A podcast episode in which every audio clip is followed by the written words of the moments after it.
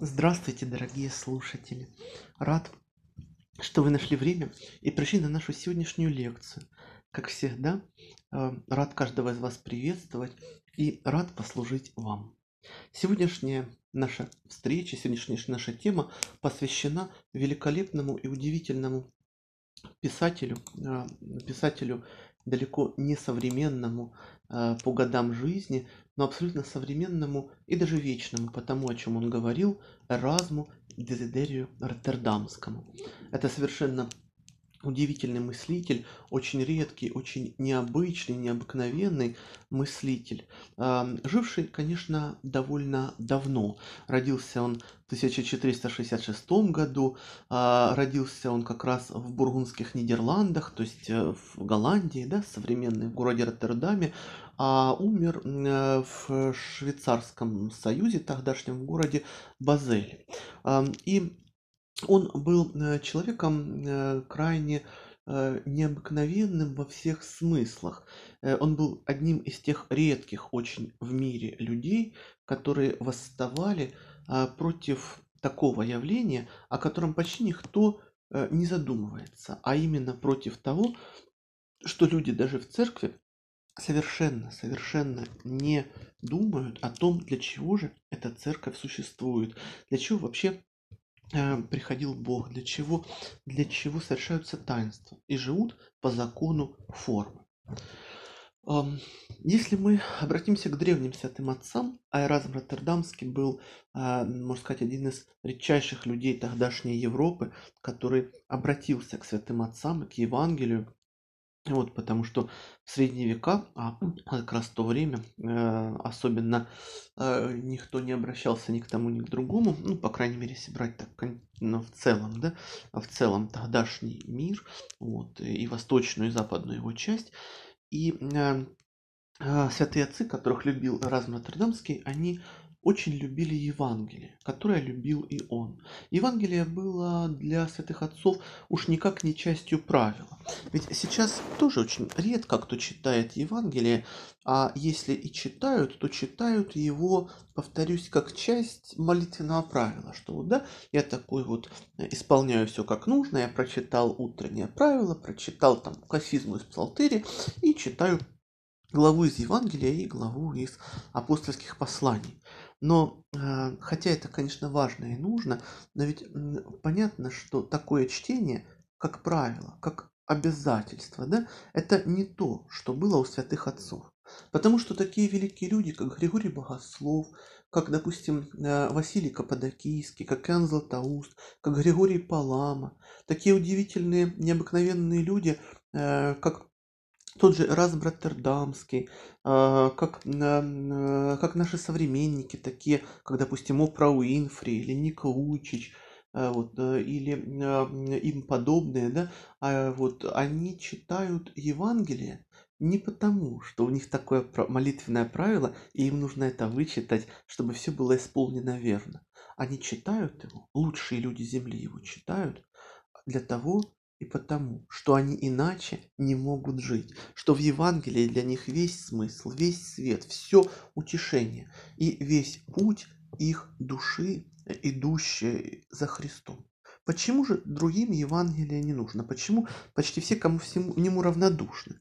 Потому что на самом деле за Христом идет очень мало людей. И когда он пришел на землю, вы помните, что э, очень небольшое количество его поняло, услышало и захотело того, о чем он им говорил. А большинство было удовлетворено формализмом, большинство было удовлетворено внешним обрядом, внешним благочестием, да и большинство, скажем так, было удовлетворено своим болотом, в которое они превращали вот, э, церковь той поры. С тех пор да, прошло 2000 лет, но все происходит точно так же, потому что формализм и умничание – это два основных направления религиозной мысли человечества, начиная с э, грехопадения Адама и Евы. И здесь ничего, конечно, не изменилось. А, поэтому, э, к огромному сожалению, к огромному сожалению, очень правы те люди, которые говорят, что православные э, Евангелия целуют, но не читают. Кто-то ну, не кто-то, а формалисты, конечно, услышат в этих словах нападки на церковь, Но в этих словах нет нападок на церковь. В этих словах есть большая боль. И святые отцы бы одобрили такие слова, потому что они искали все высокое, настоящее и красивое.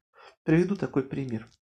Как-то раз я стоял а, в храме на литургии, и некий такой вот тоже фарисейский товарищ, ну, лет 40, наверное, ему было, одетый, ну, образно говоря, по вот этой вот формалистической моде, то есть черная рубашка, всколоченная борода, вот, эм, э, сапоги и неизменный атрибут таких людей – это вонючесть. Они считают, что а, православным мыться не благочестиво. Вот. И он мне стал делать какие-то замечания, а я ему сказал, что по поводу того, что его, вот, он мне сейчас говорит, а пос, э, в, в послании к римлянам написано то-то и то-то. Он удивился, это что это за послание? Я говорю, да, часть Библии такая. И знаете, он посмотрел на меня, когда я напомнил ему о Библии, этот человек посмотрел на меня, как будто бы я разоблаченный агент марсианской разведки, который наконец-то предстал перед справедливым народным судом. Он посмотрел на меня вот именно таким взглядом и сказал, мы, говорит, не протестанты, чтобы читать Библию. Колоссальный, конечно, ответ. Совершенно э, удивительный по глупости, по нелепости, по дикости ответ. Но тем не менее для этого человека этот ответ был совершенно неким незыблемым, очевидным, понятным. И он действительно считал, что он а, такой вот православный выражает свое отличие от протестантов тем, что он не читает Библию. Я думаю, в принципе, он и ничего не читает, да, потому что эти люди, они хотя все время твердят слова «святые отцы сказали то», «святые отцы сказали то», на самом деле эти люди, они знают святых отцов ну, самое большее по нескольким цитатам из контакта, когда они эти цитаты где-то в группах встречают. Ну, как соотнести эти цитаты с целым, как их соотнести с учением Христа, как их соотнести вообще э, с общим богословием и восприятием в духе, они не имеют ни малейшего представления. А вот Разм Роттердамский был не таким человеком. Он хотел понять, почему и для чего Господь Бог говорит те или иные вещи. Почему Бог хочет того или иного. Почему вообще так все произносится? Вы помните, что очень долгое время, от тысячу лет, в континентальной Европе Евангелие читалось на, э, на латыни. И это был язык, который был уже никому не понятен, кроме ирландских монахов, да, абсолютно образованных.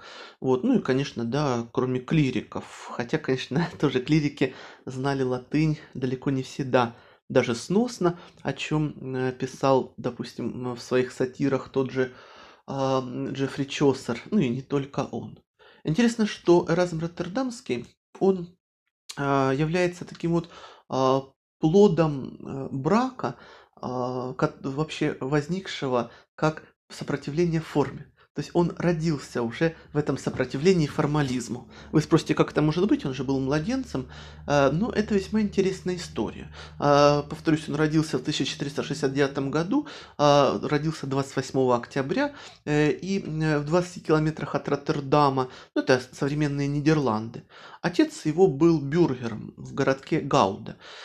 А, бюргер это такое вот городское обычное сословие, в принципе, не бедное, но и не особо богатое, ну, по крайней мере, не аристократы. Хотя некоторые из бюргеров были довольно богаты, иногда и богаче аристократов.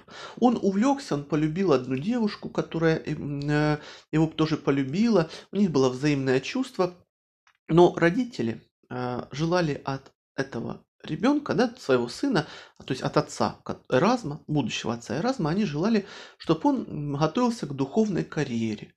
А духовная карьера в средние века непременно означала целебат. А вы, знаете, да, что такое явление было, и оно сейчас а, существует а, по крайней мере, в католической церкви, вот, и, а, вот, и оно а, не нарушалось. И, и тот, кто должен был стать священником, к сожалению, не мог одновременно и быть женатым человеком. И, вот, и поэтому родители воспротивились и запретили. Запретили брак. Но влюбленные, тем не менее, оказались близки и у них родился сын, и его, вот, собственно, это и был тот самый, тот самый Эразм. К сожалению, родители быстро умерли, тогда нередко люди умирали по разным причинам, потому что понятно, что и медицина была не такой, как сейчас, и вот, и, и санитарные условия часто не соответствовали нормам хотя бы каким-то. И Эразм в 13 лет потерял родителей и понимал, что ему будет сложно э, кем-то стать. Он думал, кем же ему быть, и он решил удалиться в монастырь. А он не стал монахом, просто он ушел в монастырь, и получается с 13 до 18 лет он жил в монастыре, эм, думал, э, читал, ну то есть жил монашеской жизнью, не давая обетов, и э, э, основную часть своего времени свободного он выделял на чтение классических авторов, э, античных, которых он прекрасно знал. Он учил латинский и греческий язык. Сам монастырский быт ему был крайне чужд.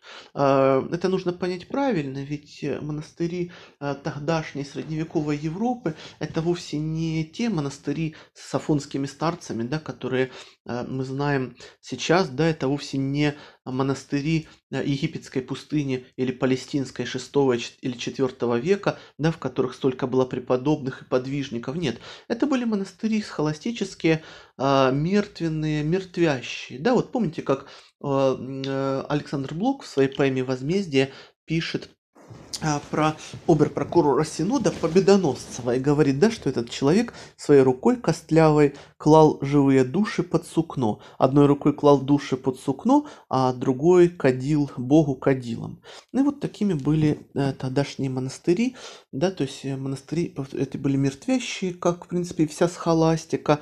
Вот, повторюсь, да, формализм, схоластика это основное направление в целом. Ну, я не говорю, что схоластика как таковая. Я имею в виду схоластика не просто как средневековое явление, а схоластика как, э, э, скажем так, диалог э, или повествование о Боге, проповедь о Боге от людей, которые о нем не имеют ни малейшего представления и говорят просто из вычитанных каких-то философских далеких категорий. Но Эразм учился, Эразм понимал, что он не останется в таком монастыре и в монашестве вообще, и он обратил на себя влияние влиятельных людей той эпохи, он стал путешествовать, он э, поехал в Париж, издал там свое первое знаменитое сочинение, э, он ездил в Англию несколько раз, дружил там с Томасом Мором, э, общался даже с Генрихом VIII, королем английским. Он ездил в Италию, в Италии он преподавал, и э, везде он преподавал, и, и ему и Оксфорд, и Кембридж предлагали быть профессором, и разом все-таки выбрал с э, Кембридж э, а, и стал там преподавать греческий язык и стал вести богословские курсы, в основании которых был текст Нового Завета на греческом языке.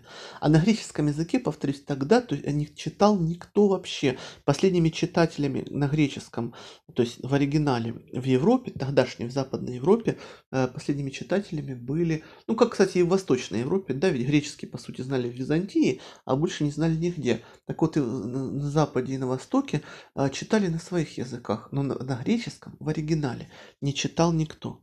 Между тем, дорогие, если кто-то из вас, а я думаю, что многие из вас любят Евангелие, и если вы возьмете греческий оригинал, а Евангелие все полностью написано на греческом, а, полностью все, это оригинальные тексты, вот, э, и э, вы можете а, быть, конечно, поражены и вдохновлены. Понятно, что греческий язык учить долго, но существует в интернете великолепная, прекрасная работа, выполненная, кстати, под руководством такого замечательного библииста, как Януария Ивлева, а, но там, конечно, работал не он один, там целая группа ученых работала, всяких специалистов, библиистов, текстологов, и они создали подстрочный перевод всего Нового Завета. Эта книга выходила не ошибаюсь, очень маленьким тиражом в 2011 году, тиражом, по-моему, в 3000 экземпляров. И э, э, и э, она же есть в интернете. Как, кстати, и текст э, Ветхого Завета на еврейском языке тоже можно найти в интернете. Вот, если кто-то из вас не найдет, но захочет э, найти, где искать, можете написать мне, я вам помогу, где найти все эти тексты. И вы, конечно, будете впечатлены и вдохновлены, потому что, э, несмотря на то, что э, перевод, ну, и, я так думаю, да, вы читаете, скорее всего, в синоидальном переводе на русский, это очень хороший перевод, он мне очень нравится, он красивый, высокий, поэтичный, ну, в принципе, он нравится всем. Но греческий язык и греческий оригинал еще более интересный. Э, и э, прежде чем сказать э, о греческом, как писалось Евангелие, то я скажу вам несколько слов о том, как мне, собственно говоря, досталась эта книга. Как мне досталась эта книга. А, вот.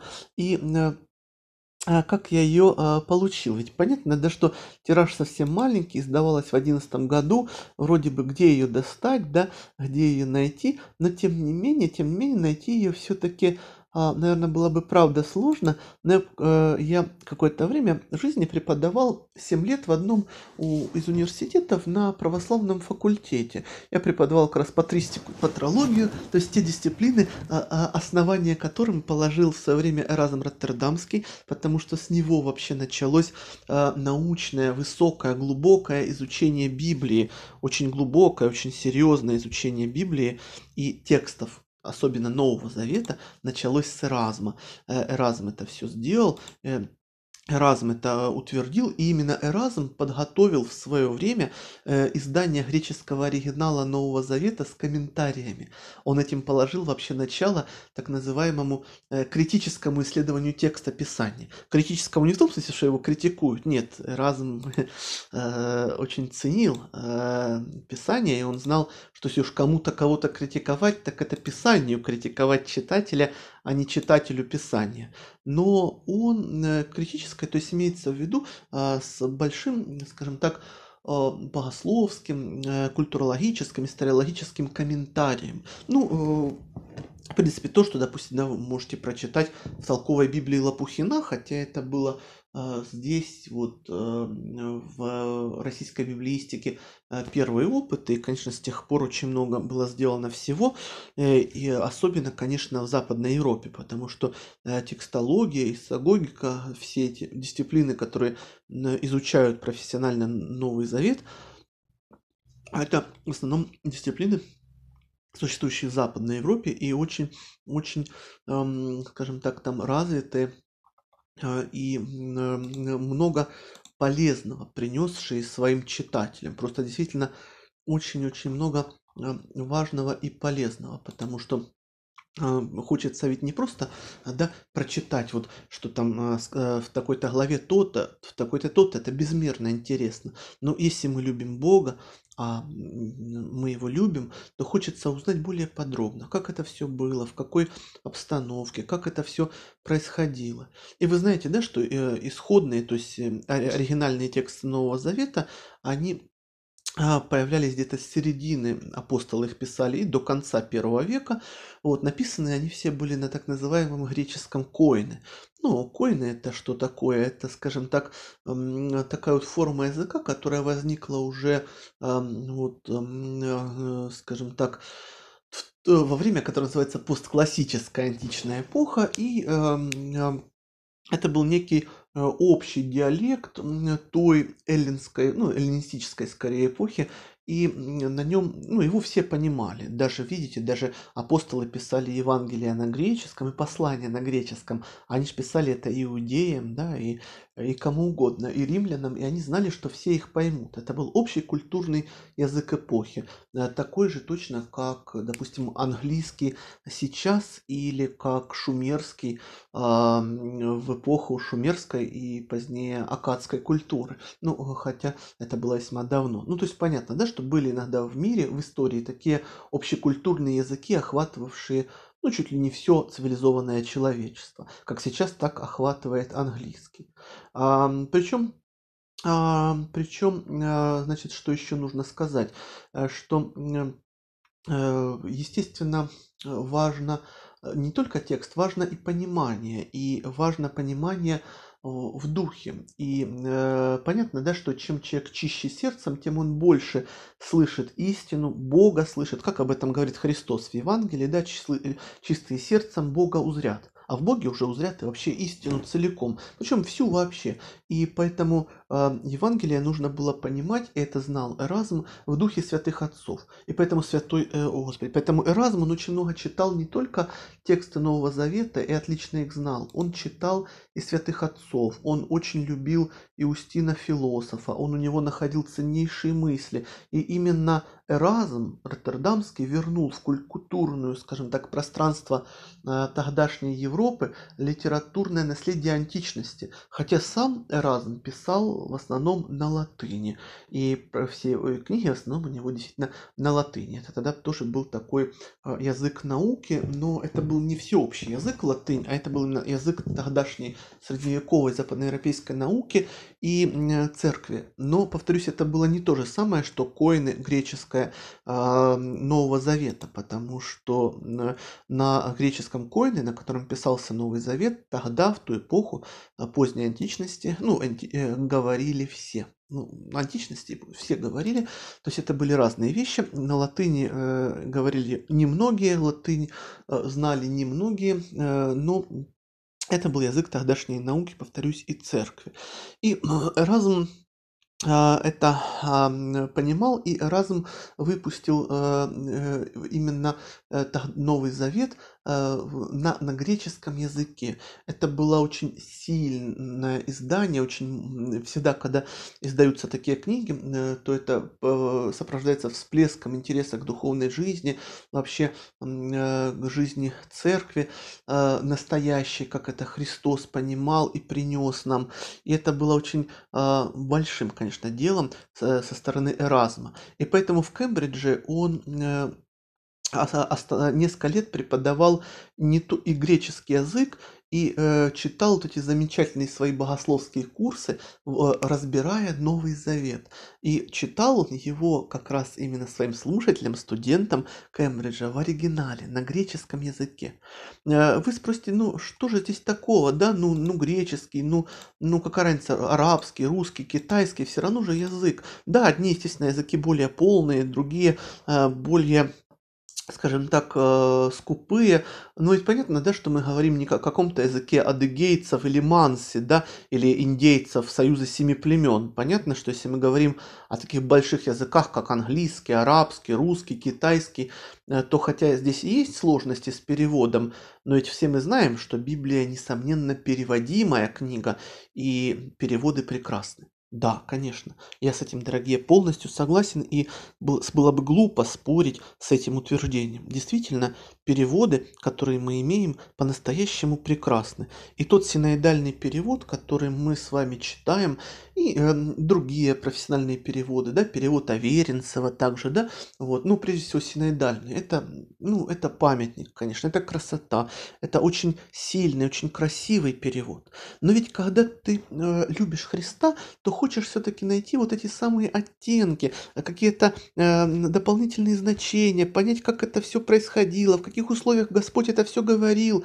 Повторюсь, если мы любим Христа, нам это действительно становится важно, мы хотим это услышать, хотим это понять, хотим это оценить и э, хотим больше и больше разобраться. И э, э, поэтому, э, скажем так, люди начинают читать Евангелие на греческом, в оригинале. Либо, повторюсь, это то же самое, читать его в этом великолепном подстрочном переводе.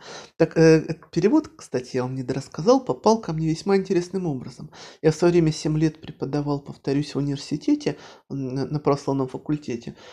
И как-то раз какой-то, какая-то студентка, чтобы поблагодарить меня за лекции, Просто, знаете, вот в благодарность, когда уже курсы закончились, э, и она уже давно выпустилась, и вот где-то, может быть, через пару месяцев мы увиделись, и она принесла мне такой подарок. Она мне принесла вот эту самую книгу «Новый Завет» э, в параллельном подстрочном переводе на греческий. Э, я удивился, говорю, где же вы нашли такую книгу? Это такая редкость, ее в принципе, да, э, и не найдешь-то нигде. А, один раз выходила, хотя она никому не нужна вообще, да, тираж 3000 экземпляров, и что-то не слышно, да, чтобы кто-то ее брал и читал. Вот. А, вот, а я говорю, где вы ее нашли? И она рассказала мне интересную историю, которая много говорит о том, как у нас э, вообще а, вот э, чтят Библию. Она нашла эту книгу, дорогие мои, на мусорнике. То есть э, среди других книг, которые кто-то выкинул. Вот была у кого-то там книг 20, да, и вот он взял, вынес их на мусорник, и по какой-то причине, неизвестной этой Э, девушки моей студентки, выбросила их. И она увидела эту книгу, и она даже сама не знала, как, как, какое это ценное произведение, какое-то драгоценное и важное произведение она держит в руках. Этот великий подстрочный перевод, выполненный такими золотыми библеистами, среди которых уже некоторых и нет и в живых, как, допустим, Януарий и Ивлеев. Кстати, дорогие, если вы захотите прочитать э, э, современный хороший э, комментарий к Новому Завету, то вы можете найти в интернете э, сайт Януария Ивлева, э, либо его произведение, тол- толкование на азбука.ру, и вы, конечно, насладитесь тем, как глубоко, как мудро, как достойно он все это толкует.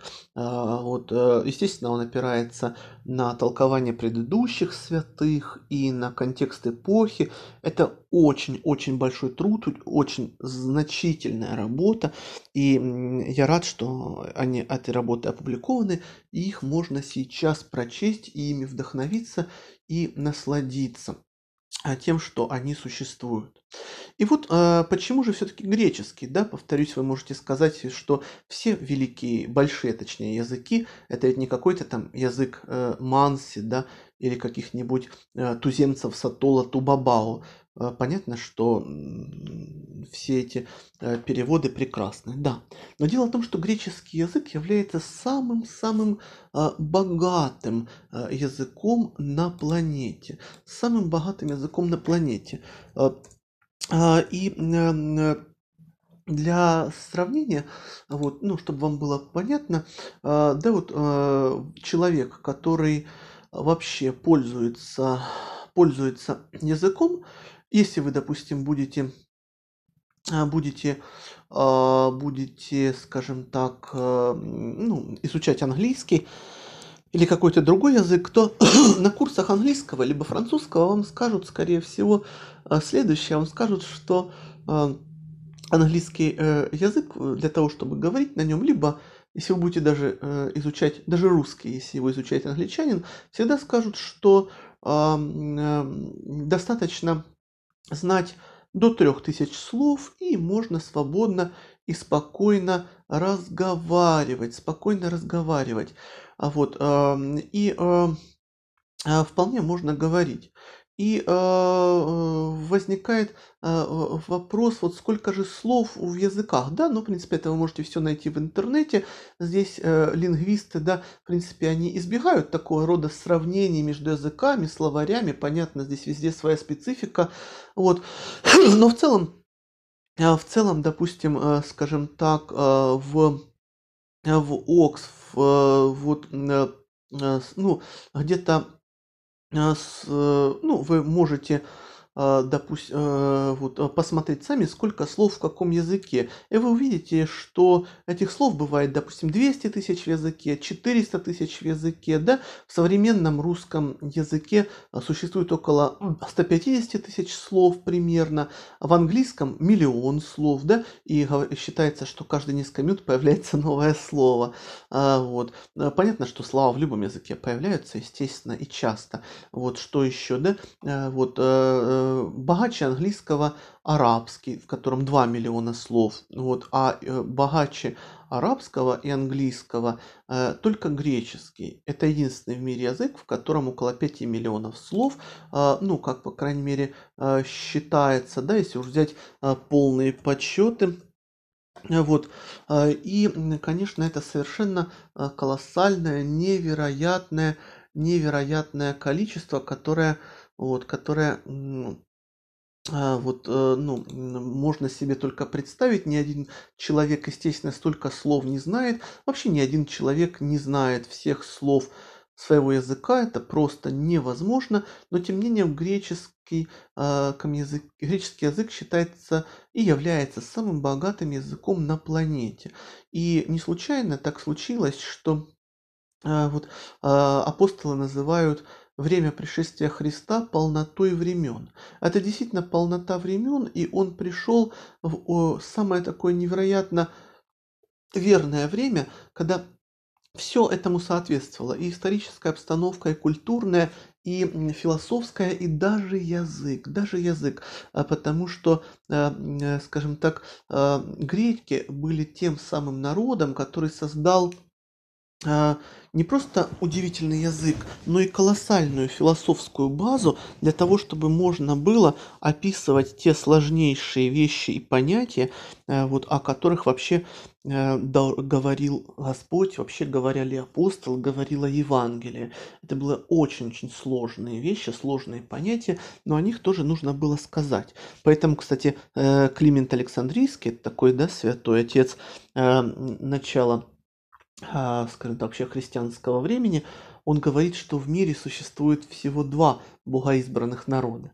Э, первый народ это понятно евреи, да, потом, понятно почему, что и к, к ним впервые э, спустя вот, время Бог обратился. А второй народ, говорит Климент, богоизбранный, это греки, э, потому что они до такой степени желали познать истину, познать суть и смысл, что они создали невероятную философскую базу, философское осмысление мира, с помощью которого можно было бы объяснять и говорить о Боге глубоко.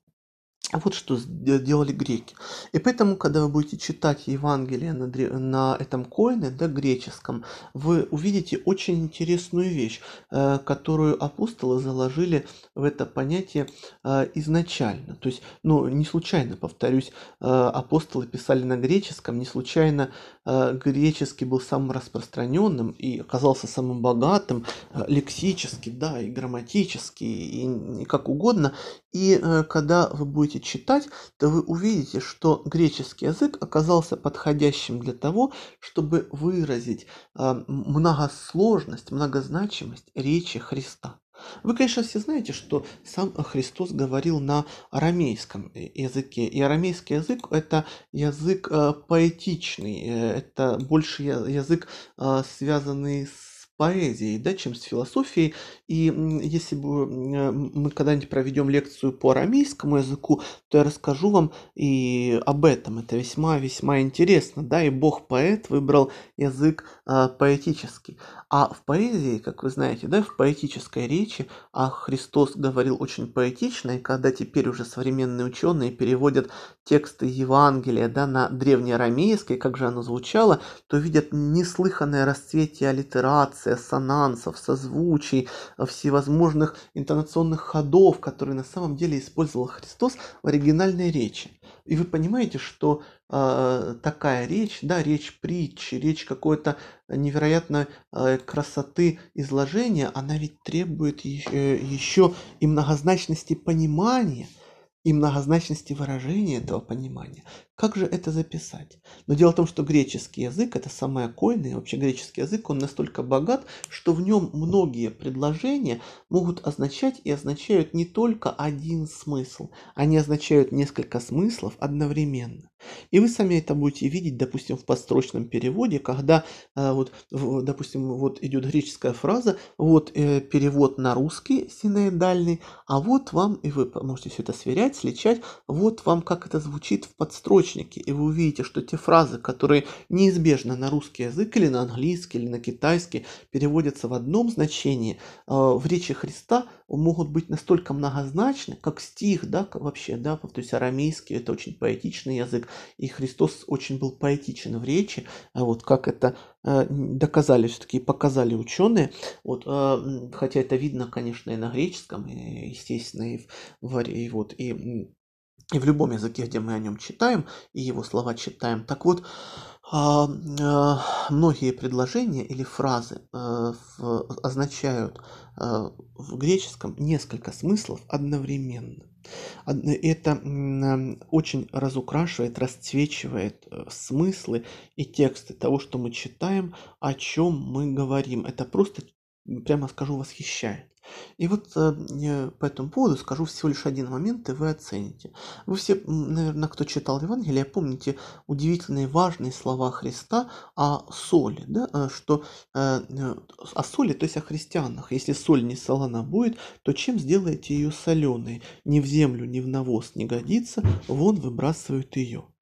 И вот когда мы читаем греческий оригинал, то мы видим, что эти слова, если соль не солона будет, они означают одновременно э, э, не только, если соль не солона будет, но э, это понятный смысл, да, если христианин потеряет, да, вот лицо, да, потеряет суть эту, да, и будет просто вот пустолицем, ну и многое в этом смысле, да, одновременно означает, там второе значение этой фразы, если соль станет глупой как точно, да, и как глубоко, если соль станет глупой. А вот такая удивительная фраза. И действительно, это тот момент, на который очень немногие обращают внимание, но, к сожалению, к сожалению, может быть, даже это общий какой-то момент, потому что а, потому что действительно очень часто, очень часто э, эта самая соль, о которой говорит Христос, становится глупой. И Именно по этой причине, допустим, святой Григорий Низкий говорил, что для христианина глупость – это грех. Я до этого не знал, откуда он взял саму эту фразу, а он явно на что-то ссылался. А когда я стал читать Евангелие на греческом, я увидел, я понял, на что ссылался, допустим, Григорий Низкий. Я понял тогда, почему Разум Роттердамский написал «Похвалу глупости», свое знаменитое сочинение, о котором мы тоже, я думаю, когда-нибудь а, поговорим. А, потому что, а, потому что именно по этой причине, что, к огромному сожалению, глупость а, в мире вообще и в церковном мире повсеместно. повсеместно. И а, какого рода эта глупость? Что здесь имеется в виду? Здесь имеется в виду а, следующая важная вещь. Следующая важная вещь, а именно глупость о которой говорит э, разум, да, о которой говорит Евангелие, это, конечно, да, это и ослиность, да, и, и это и необразованность, и упертость, и темнота, и узость, и еще одновременно это глухота к глубине, это равнодушие к глубине, э, то равнодушие, э, из-за которого люди считают, что глубина им вообще не нужна, что они обойдутся и легко проживут без нее. Смотрите, как интересно, разум пишет об этом в своей книге «Похвала в глупости». Вот он говорит, да, я пришел в храм, и что же я там вижу? Разве просят люди у всех святых чего-то, не имеющего отношения к глупости? Посмотрите на благодарственные приношения, которыми стены некоторых храмов увешаны вплоть до крыши. Увидите ли вы среди них хоть одно пожертвование за избавление от глупости, за то, что приноситель стал чуть-чуть умнее бревна? И дальше он рассуждает, да, что вот один э, из них принес а, да, благодарность святым за то, что тонул, но выплыл, другой был ранен и выжил, третий от кого-то убежал, а, четвертый, а, допустим, каким-то образом спасся, да, потому что святой ему помог, пятый, пятому, да, Николай Чудотворец помог, допустим, да, там с деньгами, шестой выбрался из тюрьмы, потому что ему помог, допустим, да, там тоже там святой Николай, там, допустим, или святой Спиридон, э, там седьмого исцелил Пантелеймон Целитель, да, там э, восьмой, допустим, еще что-то такое сделал. И э, и много-много-много подобного, но разум очень сокрушается, что несмотря на то, что да, святые с такой радостью помогают людям и с таким желанием помогают людям, что люди не растут. И вот этот момент, что люди не растут, он Эразма очень мучил все время. И он огорчался, что люди не желают расти, что они всюду, постоянно, везде находятся в этом в таком положении, когда они э, не ищут высокого, когда они не ищут настоящего. А он понимал, что человек э, не должен жить таким образом, что человек а, пришел в мир для полноты, для, ну, для всего вообще, не просто для чего-то, не для какой-то отдельной цели, не для какого-то отдельного момента, а для того, чтобы обрести эту полноту, которая была, допустим, у античных, э, у святых отцов поздней античности, которых разум хорошо знал, ту полноту, которую разум чувствовал в Евангелии, когда его читал и восхищался этим чтением. И э, вот э, по этой причине а, Эразм понимал, как, кстати, об этом потом говорил Георгий Флоровский, что следовать святым отцам не означает их цитировать. Что следовать святым отцам – это значит усвоить их дух, э, их смысл, да, вот их, их дух. И тогда тогда человек, усвоивший дух отцов, он и сам будет расширяться в жизни вокруг себя, и вокруг него произойдет это удивительное расширение жизни и счастья. Почему, да, когда Татьяна Горичева спросила святого Порфирия в Афинах, а, а как относиться к радости? А он говорит, а что вас волнует? Она говорит, ну гляньте, столько же страдания кругом, а как, как нужно жить? И святой Порфирий сказал, вы должны жить в раю, и все, не смущайтесь. Э, он здесь имел в виду не райское блаженство на небе, он имел в виду ощущение человека на земле, что человек должен жить в раю уже сейчас. И когда она спросила о том же самом святого Сафрония Сахарова, тот сказал то же самое, вы должны жить в раю. То есть вы должны чувствовать мир как невероятную красоту. Невероятную красоту. Почему Дашмеман говорил, что человек призван не просто к, не к осуществлению правил, человек призван к чуду жизни. И что все вокруг него чудо. Семья – это чудо, творчество – чудо, Царство Небесное – это чудо. И ради осуществления этого царства э, человек и является в этот мир. А почему? Да, э, очень, э, ну, скажем так, многие не верят христианам, что в них не видят вот это вот счастье, вот эту радость, которая должна была бы быть, а видят, наоборот, какую-то пустолицость. А пустолицость не может вдохновить человека. И разум это очень хорошо и глубоко понимал. И он понимал, что человек должен быть полным, должен быть а, всецело человеческим, всецело а, настоящим и большим. И тогда он сможет принести вокруг себя то, ну, ради чего, собственно, он и пришел в этот э, мир. Вот и а, ради чего он существует, да, вот и почему, собственно, да, Бог в Евангелии и говорит, что хочет, чтобы каждому человеку спастись и еще и в разум истины прийти. То есть, видите, дорогие, да, не просто спастись, но и в разум истины прийти. То есть не просто обрести спасение, но и обрести правильное восприятие этого мира, которое вовне узнается по тому признаку, что человек становится счастливым. Счастливым в том смысле, что ему становится радостно и светло, и вокруг него, для всех, кто этого хочет, тоже совершается праздник. Дорогие, это то, что я хотел вам сегодня рассказать.